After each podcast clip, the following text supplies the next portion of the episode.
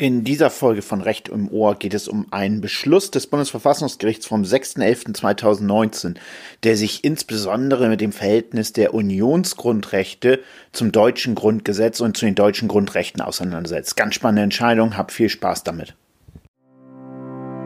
Herzlich willkommen zu Recht im Ohr, dem Podcast zu aktuellen Rechtsthemen mit Dennis Hillemann. Dennis ist Fachanwalt für Verwaltungsrecht und Partner einer international tätigen Rechtsanwaltskanzlei. Seine Gäste und er sprechen vor allem über neue Gesetze und zukunftsweisende Technologien. Alle in diesem Podcast geäußerten Meinungen sind ausschließlich Meinungen von Dennis und seinen Gästen und stellen keine Rechts-, Steuer- oder Finanzberatung dar.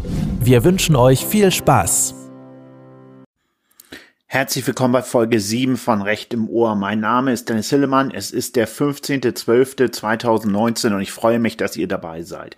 In dieser Folge möchte ich mich mit einem Beschluss des Bundesverfassungsgerichts des ersten Senates vom 6.11.2019 auseinandersetzen. Wer es genau wissen will, ist das Aktenzeichen 1 BVR 276 aus 17.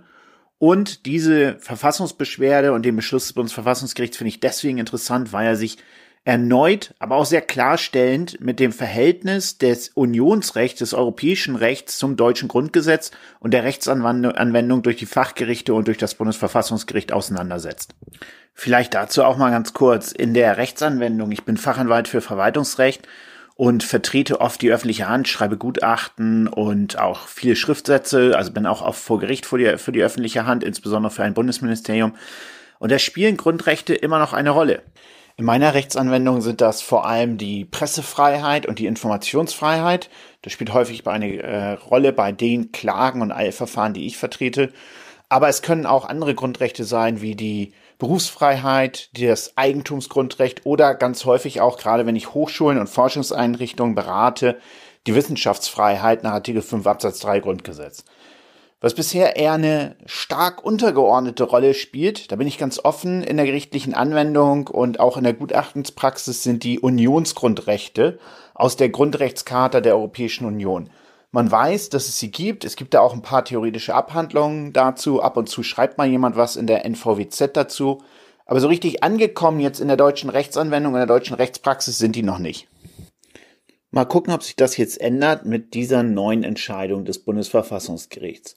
Worum geht's? Die Verfassungsbeschwerde betrifft äh, den Unterlassungsanspruch einer Dame, der Beschwerdeführerin gegenüber einem Suchmaschinenbetreiber bezüglich eines Suchergebnisses, das bei der Eingabe, Suche des vollständigen Namens von der Beschwerdeführerin als Ergebnis der Suche erscheint. Ja, kennt ihr alle? Ähm, vielleicht kennt ihr den Spruch, sometimes when I'm bored, I'm Google myself. Ich bin mir sicher, das hat noch nie jemand von euch gemacht. Das heißt, ein Dritter gibt euren vollständigen Namen bei Google ein und dann erscheinen Suchergebnisse. Das können ja ganz normale Links sein zu eurem Profil bei LinkedIn, Xing etc. Vielleicht auch mal zu Artikeln, die ihr geschrieben habt. Aber vielleicht sind das auch mal Links zu Artikeln oder Videos, die ganz unangenehm für euch sind und die mir eigentlich gar nicht möchtet, dass sie da erscheinen. Und das war hier bei dieser Dame eben entsprechend der Fall. Der Sachverhalt ganz kurz.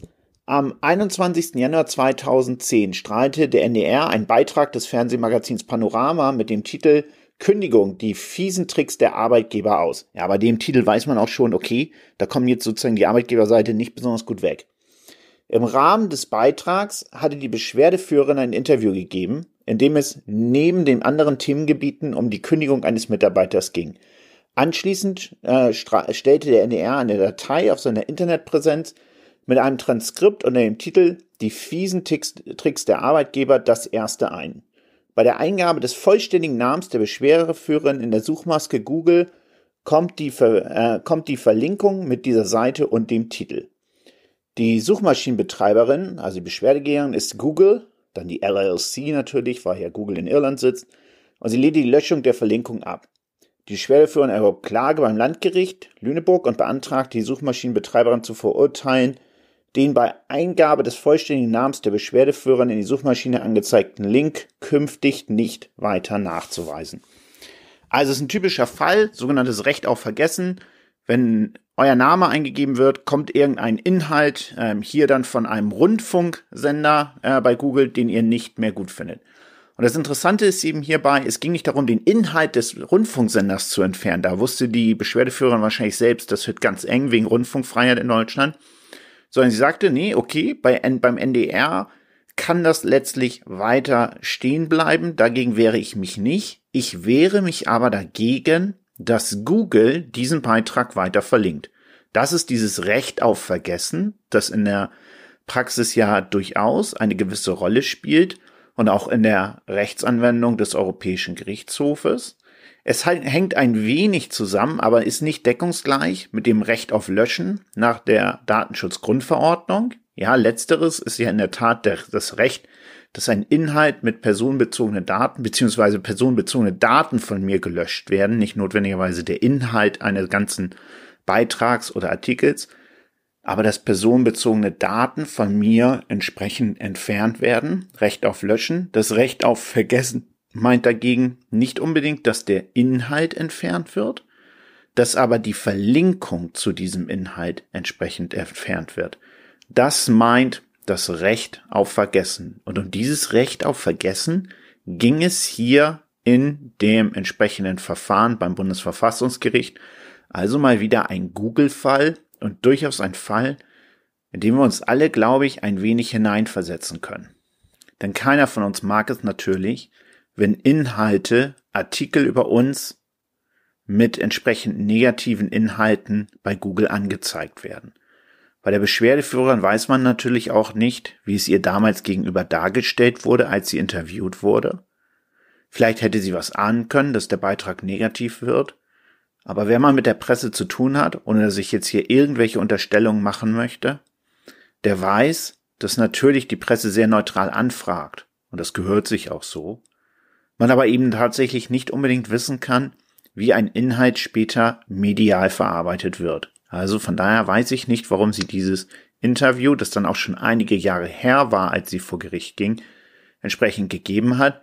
Blöd ist es natürlich, wenn es das ganze Leben auf eine gewisse Weise nachhängt, wenn sozusagen bei Bewerbung bei zukünftigen Arbeitgebern der einfach googeln kann und dann vielleicht eure Jugendsünden weiterfindet, die medial verwendet worden sind.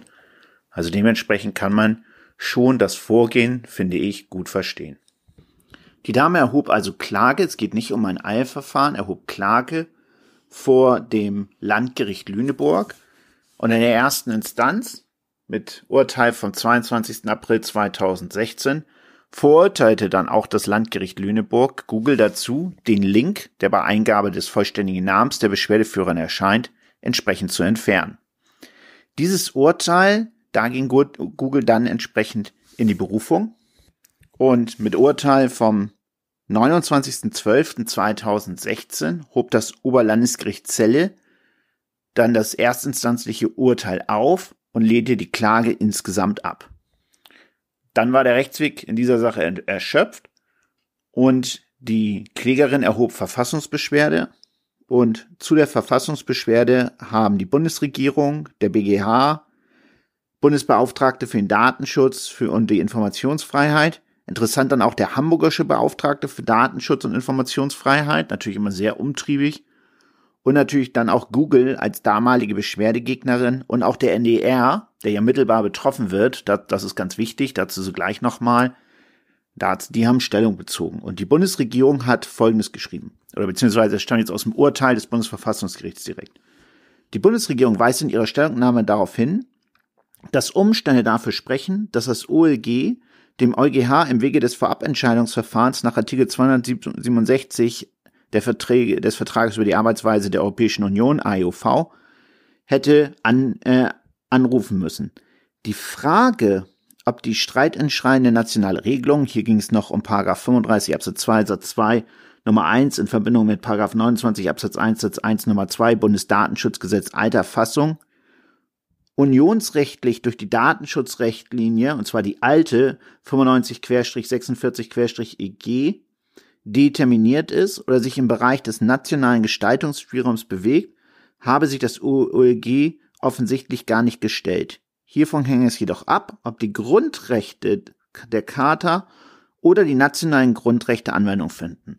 Also die Bundesregierung ist der Meinung, dass OLG Zelle hätte die Frage entsprechend beim EuGH im Wege des Vorabentscheidungsverfahrens vorlegen müssen und hätte klären müssen, ob es hier auf die Grundrechtscharta der Europäischen Union oder auf die Grundrechte nach dem Grundgesetz anschaut, denn natürlich hat sich darauf gerade die Beschwerdeführerin berufen und hat geltend gemacht, dass ihre Grundrechte verletzt worden seien.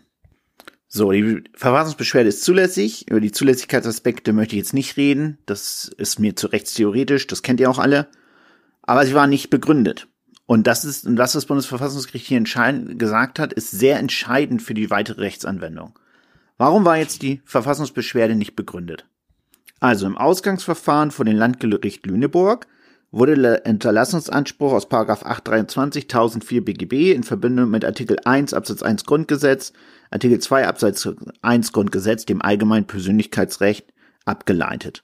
Nach Auffassung des OEG ergibt sich ein solcher Anspruch der Beschwerdeführerin aber aus keinem rechtlichen Gesichtspunkt. Also weder aus dem Bundesdatenschutzgesetz noch aus 823 1004 BGB in Verbindung dann mit dem Grundgesetz. Und jetzt die erste ganz spannende Aussage, die das Bundesverfassungsgericht in seiner Entscheidung getroffen hat, ist, dass in dieser Konstellation, in diesem Verfahren die Grundrechte des Grundgesetzes nicht streitentscheidend sind, da der Rechtsstreit des Ausgang Ausgangsverfahrens eine unionsrechtlich vollständig vereinheitlichte Rechtsmaterie betrifft. Und das ist jetzt eine ganz wichtige Unterscheidung für die Zukunft. Das Bundesverfassungsgericht führte aus, und so steht es dann auch in den amtlichen Leitsätzen, soweit die Grundrechte des Grundgesetzes durch den Anwendungsvorgang des, Anwendungsvorgang des Unionsrechts verdrängt werden, kontrolliert das Bundesverfassungsgericht dessen Anwendung durch deutsche Stellen am Maßstab der Unionsgrundrechte. Das Gericht nimmt hierdurch seine Integrationsverantwortung nach Artikel 23 Absatz 1 Grundgesetz wahr. Also das Bundesverfassungsgericht kontrolliert Verfahren, Entscheidungen am Maßstab der Unionsgrundrechte. Der zweite amtliche Leitsatz lautet, bei der Anwendung unionsrechtlich vollständig vereinheitlichter Regelung sind nach dem Grundsatz des Anwendungsvorrangs des Unionsrechts in aller Regel nicht die Grundrechte des Grundgesetzes, sondern allein die Unionsgrundrechte maßgeblich.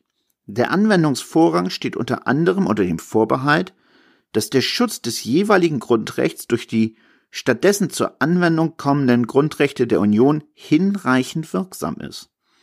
Dritter Leitsatz. Soweit das Bundesverfassungsgericht die Charta der Grundrechte der Europäischen Union als Prüfungsmaßstab anlegt, übt es seine Kontrolle in enger Kooperation mit dem Europäischen Gerichtshof aus. Nach Maßgabe des Artikel 267 Absatz 3 AEUV legt es dem Gerichtshof vor. Das sind erstmal ganz wesentliche Entscheidungen, die wir uns jetzt ins Detail anschauen. Das Bundesverfassungsgericht wendet also tatsächlich auch Unionsgrundrechte an und überprüft dann Entscheidungen in dem vollständig harmonisierten Rahmen dazu zugleich, alleine am Maßstab der Unionsgrundrechte. Das ist etwas, das wir alle für unsere Rechtsanwendung in Zukunft beachten müssen. Sowohl Gerichte wie auch entsprechend Rechtsanwälte.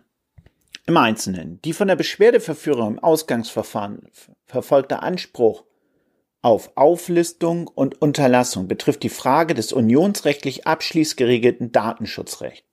Zum Zeitpunkt der Entscheidung war die Anwendung auf der Grundlage des Datenschutzrichtlinie 9546 EG, das war gerade noch mal vor der äh, DSGVO, ins deutsche Recht umgesetzten Datenschutzrechts maßgebend. Die Frage, welche personenbezogenen Daten eine Suchmaschine auf Suchabfragen durch Bereitstellung eines Links nachweisen darf, fiel in den Anwendungsbereich der Datenschutzrichtlinie 95-46-EG und wurde dort näher geregelt, im Einzelnen nämlich in den Artikeln 2, 4, 6, 7, 12 und 14 der Datenschutzrichtlinie. Dazu geht das Bundesverfassungsgericht davon aus, dass die vorliegende Streitentscheidung die Wahl des europäischen Gesetzgebers für die Richtlinie, welche keine vollständige Vereinheitlichung eines Regelungsgegenstands erstrebt, berücksichtigen soll. Dafür spricht auch der Sinn und Zweck der Regelung, von den Vorschriften in Artikel 288 Absatz 3 AUV, auch Unterscheidung zur Verordnung nach Artikel 288 Absatz 2 EUV und Artikel 5 Absatz 3 EUV Subsidiaritätsprinzip. Was meint das? Wir haben es ja mit einer Richtlinie zu tun. Ihr kennt das aus dem Europarecht. Verordnungen wie die Datenschutzgrundverordnung, die sind sofort und unmittelbar in allen Mitgliedstaaten anwendbar. Dann gibt es vielleicht noch Richt äh, ein paar äh, Ausgestaltungsspielräume, die dann im nationalen Recht nochmal erweitert werden können. Aber eine Verordnung, wie eben die heutige Datenschutzgrundverordnung, die ist sofort anwendbar. Das heißt, da kann man sich klar machen, okay, das gilt in Bulgarien wie in Deutschland genauso, in Italien wie in Frankreich. Da ist der Rechtsrahmen total vereinheitlicht. Hier haben wir es jetzt ja eigentlich mit einer Richtlinie zu tun. Und ihr wisst, was eine Richtlinie ausmacht nach europäischem Recht. Eine Richtlinie macht aus, dass sie noch ins nationale Recht umgesetzt werden muss, dass es dort Gestaltungsspielräume des Gesetzgebers gibt die er hier auf nationaler Ebene ausüben muss. Wenn man jetzt mal erstmal in der Grundlogik ist, müsste man sagen, die Richtlinie, die schafft jetzt noch keinen einheitlichen Rechtsrahmen europaweit, weil sie eine Umsetzung ins nationale Recht bedarf und dabei Gestaltungsspielräume genutzt werden können. Allerdings hat der EuGH zur Zeit der Entscheidung die Datenschutzrichtlinie 4546 EG unter Berücksichtigung ihrer Erwägungsgründe in ständiger Rechtsprechung nicht nur als Mindestharmonisierung des Datenschutzrechts in der EU betrachtet. Das Bundesverfassungsgericht führt dazu wörtlich aus, die insoweit einschlägigen Vorschriften der Artikel 6 und 7 Datenschutzrichtlinie stehen inhaltlich unbedingt abschließend und erschöpften und müssten in der Union gleichmäßig angewendet werden und nennt dazu verschiedene EuGH-Urteile. Die DSGVO war zwar zu diesem Zeitpunkt noch nicht in Kraft, aber auch in diesem Licht sagte das Bundesverfassungsgericht unter Nennung der EuGH-Urteile zur Datenschutzrichtlinie, das ist letztlich einheitliches europäisches Recht. Das heißt, das gilt für alle Mitgliedstaaten gleichermaßen. Obwohl es nur eine Datenschutzrichtlinie ist, sehen wir das nicht nur als einen Mindestrahmen an, sondern sehen das Recht im Datenschutz als vollständig harmonisiert an kann man drüber streiten, aber das ist zumindest die Entscheidung des Bundesverfassungsgerichts zur alten Datenschutzrichtlinie gewesen. Jetzt haben wir eh die DSGVO, das heißt sozusagen, das ist jetzt ein rechtstheoretischer Streit, aber darauf kommt es dann in der Sache auch nicht an. Es kommt vielmehr darauf an, was das Bundesverfassungsgericht im Nachgang aus dieser Entscheidung dann folgert. So, der Rechtsstreit unterliegt damit Regelungen, die durch das europäische Recht vollständig vereinheitlicht sind. Aus diesem Grund kommt es grundsätzlich allein auf die Anwendung der Charta der Grundrechte der EU für die Streitentscheidung an. Die Anwendung der Unionsgrundrechte ist vorliegend der Ausdruck und die Konsequenz der Übertragung von Hoheitsrechten auf die EU nach Artikel 23 Absatz 1 und 2 Grundgesetz. Die einheitlich zu gewährleistende Grundrechtsschutz ist hier somit durch die Charta der Grundrechte der EU garantiert.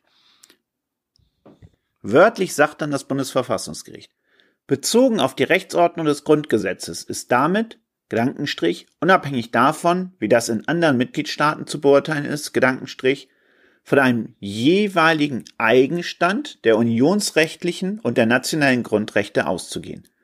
Maßstab für die konkretisierende Anwendung von voll vereinheitlichten Unionsrecht durch innerstaatliche Behörden und Gerichte ist dann die Grundrechtscharta der Europäischen Union. Und das ist das Entscheidende. Das heißt, in Zukunft müssen wir schauen, haben wir eine voll vereinheitlichte Rechtsmaterie als Rechtsanwender? Zum Beispiel die Datenschutzgrundverordnung. Aber wir müssen auch in Zukunft auf andere Gebiete schauen, in denen es Verordnung oder Richt äh, Verordnung gibt dann ist unser Maßstab für die Argumentation als Gericht wie als Anwalt in Zukunft dann die Unionsgrundrechtscharta der Europäischen Union. Und das finde ich ist schon eine ganz spannende Aussage, die man in dieser Form sicherlich schon öfters mal gehört hat, angeklungen ist, aber die jetzt nochmal ganz klar vom Bundesverfassungsgericht zum Ausdruck kam. Nur dort also, wo wir nicht im voll vereinheitlichten Bereich sind, im voll harmonisierten Bereich, da sozusagen, wo der Gesetzgeber auf nationaler Ebene Gestaltungsspielraum hat, da kommen dann also die Grundrechte zu tragen. Das ist ja eine ganz heiße Kiste, die wir hier aus meiner Sicht lernen müssen. Das heißt, wir müssen uns viel stärker jetzt als Rechtsanwender mit der Grundrechtscharta der Europäischen Union beschäftigen.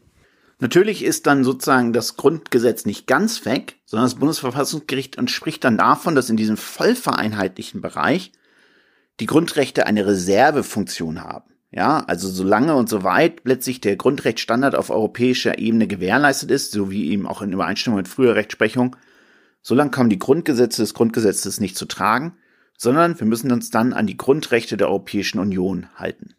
Das Bundesverfassungsgericht hat zuvor in seiner ständigen Rechtsprechung eine Prüfung am Maßstab der europäischen Grundrechtscharta nicht in Erwägung gezogen, da in den Verfahren auch vor den deutschen Fachgerichten mittelbar oder unmittelbar die Gültigkeit von Unionsrecht selbst in Frage stand. Der Gegenstand der vorliegenden Verfassungsbeschwerde ist die Kontrolle einer Entscheidung eines deutschen Fachgerichts darauf hin, ob es bei der ihm obliegenden Anwendung des Unionsrechts den hierbei zu beachtenden Anforderungen der Grundrechtscharta der EU Genüge getan hat. Die Zuständigkeit und die Kompetenz des Bundesverfassungsgerichts sind hier auch gegeben, das Bundesverfassungsgericht in Anlehnung an Artikel 23 Absatz 1 Grundgesetz, also die Öffnung des Grundgesetzes für das Unionsrecht, somit in einer Mitwirkung der Bundesrepublik für die Einhaltung des Unionsrechts arbeitet. Auch die Unionsgrundrechte gehören heute zu den gegenüber deutschen Staatsgewalt durchzusetzenden Grundrechtsschutz. Sie sind nach Maßgabe des Artikel 51 Absatz 1 Grundrechtscharta der Europäischen Union innerstaatlich anwendbar und bilden zu den Grundrechten des Grundgesetzes ein Funktionsäquivalent. Ist das nicht tolles Jura? Das liebe ich ja so ein Begriff. Funktionsäquivalent. Und wörtlich heißt es in der Entscheidung, ohne Einbeziehung der Unionsgrundrechte in den Prüfungsmaßstab äh, des Bundesverfassungsgerichts bliebe danach der Grundrechtsschutz gegenüber der fachgerichtlichen Rechtsanwendung nach dem heutigen Stand des Unionsgrundrechts unvollständig. Also das heißt, auch das Bundesverfassungsgericht prüft jetzt die Unionsgrundrechte bei seiner Entscheidung dort, wo wir uns im vollständig harmonisierten Rahmen befinden. Das ist aus Sicht des Bundesverfassungsgerichts die Logik des Artikel 23 Absatz 1 Grundgesetz mit der Übertragung von Hoheitsrechten der Bundesrepublik Deutschland auf die Europäische Union und die Mitwirkung eben an einer Europäischen Union. Und dementsprechend sagt das Bundesverfassungsgericht, es ist nur Logik, logisch, dass nicht nur die Fachgerichte, sondern auch ich als Bundesverfassungsgericht jetzt dort in diesem vollständig harmonisierten Rahmen am Prüfungsmaßstab der Unionsgrundrechte gebunden bin nicht mehr am Prüfungsmaßstab der Grundgesetz, äh, der Grundrechte aus dem Grundgesetz, die, wie eben ausgeführt, letztlich nur noch eine Reservefunktion haben sollen. Das ist also eine ganz spannende Entscheidung und bedeutet äh, für, aus meiner Sicht eine klare Stärkung der Bedeutung der Unionsgrundrechte auf deutscher Ebene und bei der deutschen Rechtsanwendung. Auch das Bundesverfassungsgericht wird diese Unionsgrundrechte in Zukunft anwenden. Eine Anwendung der Unionsgrundrechte ist erst dann möglich und als gegeben anzusehen für das Bundesverfassungsgericht weiter aus, wenn die EuGH deren Auslegung bereits geklärt hat oder die anzuwendenden Auslegungsgrundsätze aus sich heraus offenkundig sind, etwa auf der Grundlage einer Rechtsprechung des Europäischen Gerichtshofs für Menschenrechte, die im Einzelfall auch den Inhalt der Charta bestimmen. Vergleiche dazu auch Artikel 52 Absatz 3 Grundrechtscharta. Andernfalls muss auch das Bundesverfassungsgericht die Frage dem EuGH vorlegen. Heißt also, ich als Bundesverfassungsgericht wende die europäischen Grundrechte an, wenn der EuGH deren Auslegung geklärt hat oder die Auslegung offensichtlich ist, gegebenenfalls unter Hinzunahme der Entscheidungen des Europäischen Gerichtshofs für Menschenrechte, die bei der Auslegung der, An äh, der Charta zu berücksichtigen sind nach Artikel 52 Absatz 3 Grundrechtscharta. Ansonsten, wenn ich also selbst Zweifel habe und nicht weiß, wie ich das in einem vollständig harmonisierten Rahmen auslegen muss, dann würde ich auch ich als Bundesverfassungsgericht diese Frage dem Europäischen Gerichtshof zur, im Vorabentscheidungsverfahren vorlegen. Das heißt, das Bundesverfassungsgericht erkennt dort eben den Vorrang auch des Europäischen Gerichtshofs klar an.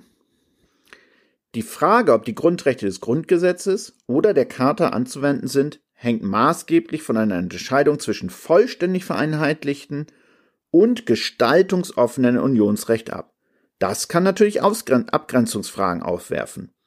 Da hat das Bundesverfassungsgericht dann zu gesagt, ein Fachgericht kann mit der Annahme, das anzuwendende Unionsrecht lasse keinen Spielraum für eine Umsetzung in nationales Recht, Bedeutung äh, zu, Bedeutung und Tragweite der Grundrechte des Grundgesetzes verkennen. Das Bundesverfassungsgericht ist insoweit nicht auf eine Willkürprüfung beschränkt und verweist dann auch auf Bundesverfassungsgerichtsentscheidung 12978. Das heißt also, ein Fachgericht kann dann Grundrechte verletzen, wenn es meint, wir sind in einem vollständig harmonisierten Rahmen und es seien nur Unionsgrundrechte anwendbar, tatsächlich jedoch noch ein gestaltungsoffener Sachverhalt vorliegt. Das heißt also, der Gesetzgeber durchaus einen Gestaltungsspielraum hat. Das Fachgericht das verkennt und das in seiner Entscheidung nicht berücksichtigt. Dann sagt das Bundesverfassungsgericht, das kann ich auch wieder voll prüfen und bin da nicht auf eine Willkürprüfung beschränkt. So, und was ging jetzt im vorliegenden Verfahren? Da sagte das Bundesverfassungsgericht, wie am Anfang ausgeführt, wir sind im voll vereinheitlichten Unionsrecht. Das heißt, es ist voll harmonisiert und dementsprechend nach der eben dargestellten Logik finden nur die Unionsgrundrechte Anwendung und die Entscheidung ist am Maßstab der Unionsgrundrechte zu prüfen. So, und was das Bundesverfassungsgericht dann jetzt für den konkreten Fall im Hinblick eben auf das Begehren der Beschwerdeführerin ein Link auf Google zu entfernen und die Entscheidung des OLG Zelle dazu anzugreifen, die das abgelehnt hat. Was hat es da entschieden? Das möchte ich euch einmal zusammenzufassen. Ich habe das einmal hier verschriftlich und möchte es euch gerne mal vorlesen. Die Beschwerdebefugnis der Beschwerdeführerin ist auf eine mögliche Verletzung der Artikel 7 und Artikel 8 der Grundrechtscharta zu stützen. Mit ihrem Vorbringen hat sie hinreichend dargelegt, dass sie durch die angegriffene Entscheidung in ihren Grundrechten auf Achtung des Privat- und Familienlebens und auf Schutz personenbezogener Daten nach diesen Vorschriften verletzt sein kann. Sie macht substanziert geltend, dass sie durch die Bereitstellung des streitigen Links durch den Beklagten, also Google, Suchmaschinenbetreiber bei namensbezogenen Suchanfragen bis tief in ihr Privatleben hinein in der Gestaltung ihrer sozialen Kontakte beeinträchtigt sei mal ganz kurz, das kann ich auch total nachvollziehen. Na, stellt euch vor, ihr kennt, lernt jetzt jemanden kennen ähm, und äh, der googelt euch und findet das dann. Oder die Nachbarschaft googelt euch und findet das. Ich meine, ihr wisst, wie Menschen sind. Kann man total verstehen, dass sich darüber natürlich alle echauffieren und dass alle interessant finden, dass die jetzt irgendwo auf Arbeitgeberseite da war, einen gekündigt hat und böse dargestellt ist, etc. Also das kann ich total verstehen. Damit rückt die Beschwerderin der Sache nach eine Verletzung ihrer Grundrechte auf Achtung des Privat- und Familienlebens und auf Schutz personenbezogener Daten nach Artikel 7 und Artikel 8 der Grundrechtscharta. Die Beschwerdeführerin wendet sich gegen eine zivilgerechtliche Entscheidung in einem Rechtsstreit zwischen ihr und der Beschwerdegegnerin. Das OLG Zelle hat die angegriffene Entscheidung im Wesentlichen auf die Paragraphen 2935 Bundesdatenschutzgesetz alter Fassung gestützt, mit denen nach damaliger Rechtslage Artikel 7 Buchstabe F Artikel 12 Buchstabe B und Artikel 14 der Datenschutzrichtlinie 9546 EG für die deutsche Rechtsordnung umgesetzt wurden. Die Bestimmungen dieser, das materielle Schutzniveau vollständig vereinheitlichenden Richtlinie sind dabei ebenso wie die dabei wie die diese umzusetzenden innerstaatlichen Vorschriften im Lichte der Grundrechtscharta auszulegen. Wie die Grundrechte des Grundrechts Grundgesetzes gewährleisten auch die Grundrechte der Charta nicht nur Schutz im Staat-Bürger-Verhältnis, sondern auch in privatrechtlichen Streitigkeiten. Eine Lehre der mittelbaren Drittwirkung, wie sie das deutsche Recht kennt, wird der Auslegung des Unionsrechts dabei aber nach durch das Bundesverfassungsgericht nicht zugrunde gelegt. Im Ergebnis kommt den Unionsgrundrechten für das Verhältnis zwischen Privaten jedoch eine ähnliche Wirkung zu. Die Grundrechte der Charta können einzelfallbezogen in das Privatrecht hineinwirken. Also auch das eine wichtige Aussage des Bundesverfassungsgerichts. Das, was wir als Drittwirkung der Grundrechte im deutschen Recht kennen, das kann auch auf der Ebene der Verhältnis zwischen Privaten nach dem Grundrechtscharta der Europäischen Union eine wesentliche Rolle spielen. Auf Seiten der Beschwerdeführerin sind die Grundrechte auf Ausübung des Privat- und Familienlebens aus Artikel 7 der Grundrechtscharta und auf Schutz personenbezogener Daten aus Artikel 8 der Grundrechtscharta einzustellen. Artikel 7, Artikel 8 Grundrechtscharta schützen vor der Verarbeitung personenbezogener Daten und verlangen die Achtung des Privatlebens. Unter personenbezogene Daten werden dabei, wie auch dem Verständnis des deutschen Verfassungsrechts zu Artikel 2 Absatz 1 Grundgesetz in Verbindung mit Artikel 1 Absatz 1 Grundgesetz entsprechen, alle Informationen verstanden, die eine bestimmte oder bestimmbare natürliche Person betreffen. Heißt also, das Grund äh, Bundesverfassungsgericht hat schon anerkannt, dass dir ganz wesentliche Interessen der Beschwerdeführerin betroffen sind, hier dann eben aus dem europäischen Grundrecht hergeleitet, dem Schutz des Privatlebens und dem Schutz vor der Verarbeitung personenbezogener Daten in rechtswidriger Weise.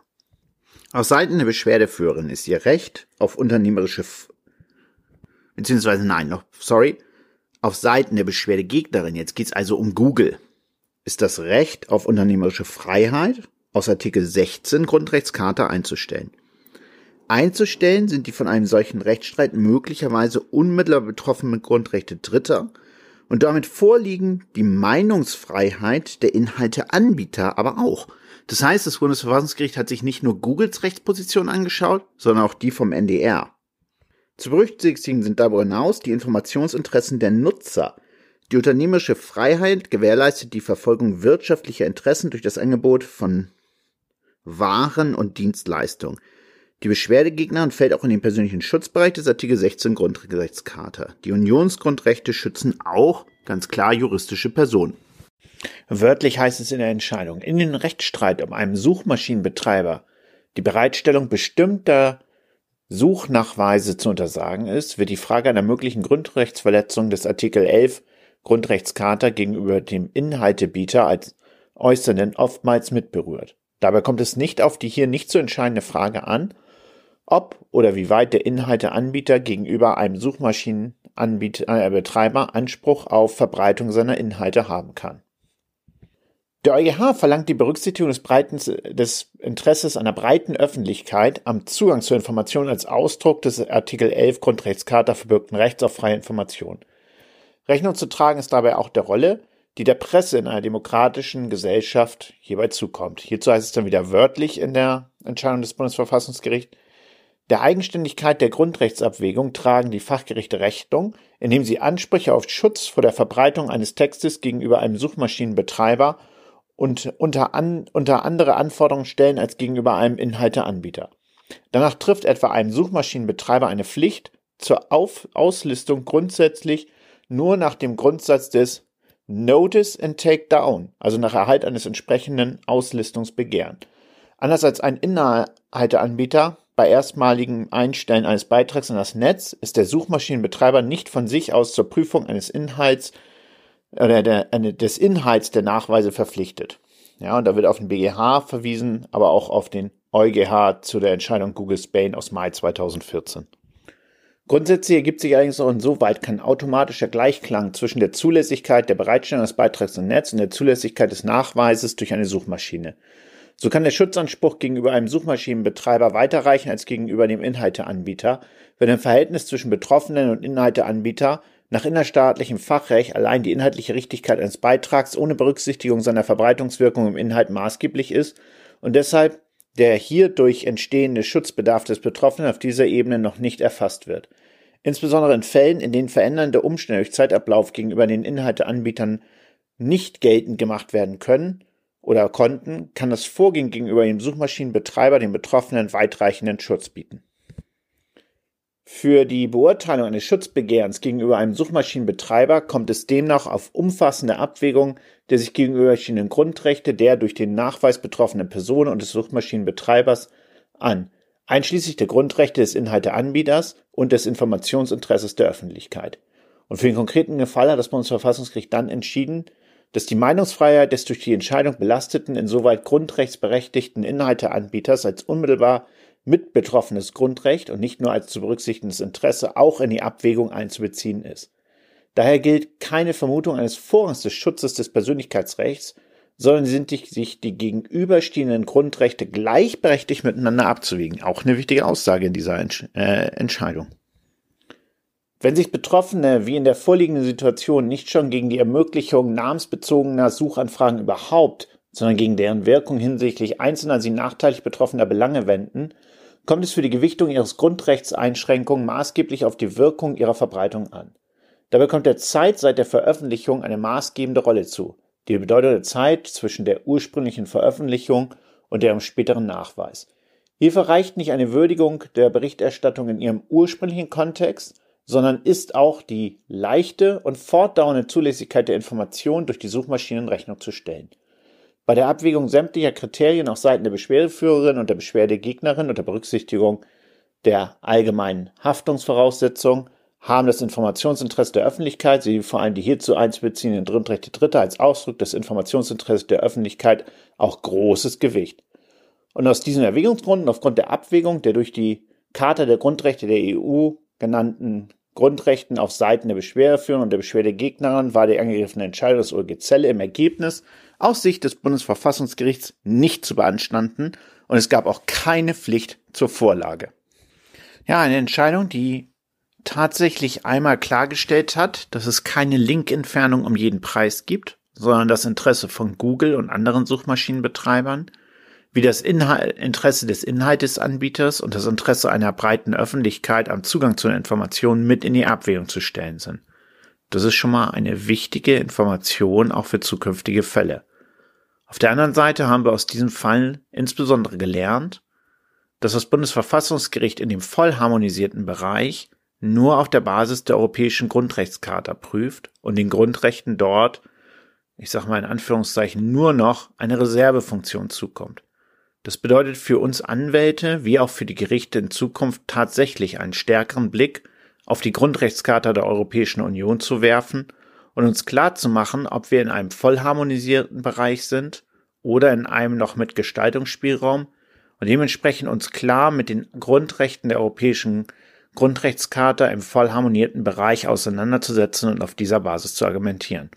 Das finde ich spannend und ich denke, es ist ein Punkt, den auch viele Jurastudenten, Referendare, aber auch junge Kolleginnen und Kollegen für ihre zukünftige Berufspraxis nach dieser Entscheidung des Bundesverfassungsgerichts wissen sollten.